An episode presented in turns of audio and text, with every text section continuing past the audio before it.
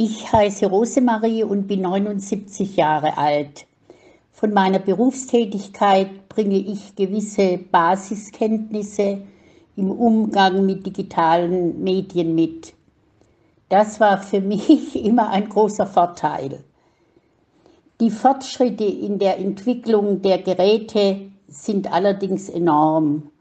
Und deshalb bin ich froh und dankbar, dass ich am Homeschooling-Smartphone des Vereins Wege aus der Einsamkeit teilnehmen kann.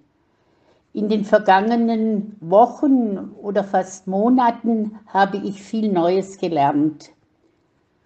Die Unabhängigkeit ist im Alter ganz wichtig. Gerade in der Corona-Krise kann ich nun viel mit dem Laptop vom Schreibtisch aus erledigen. Also zum Beispiel Internetbanking oder Einkäufe, nicht nur Textilien, sondern auch Lebensmittel und so weiter. Die Kommunikation mit Kindern, Enkelkindern und Freunden bringt Abwechslung und ermöglicht die Teilhabe am Leben der anderen.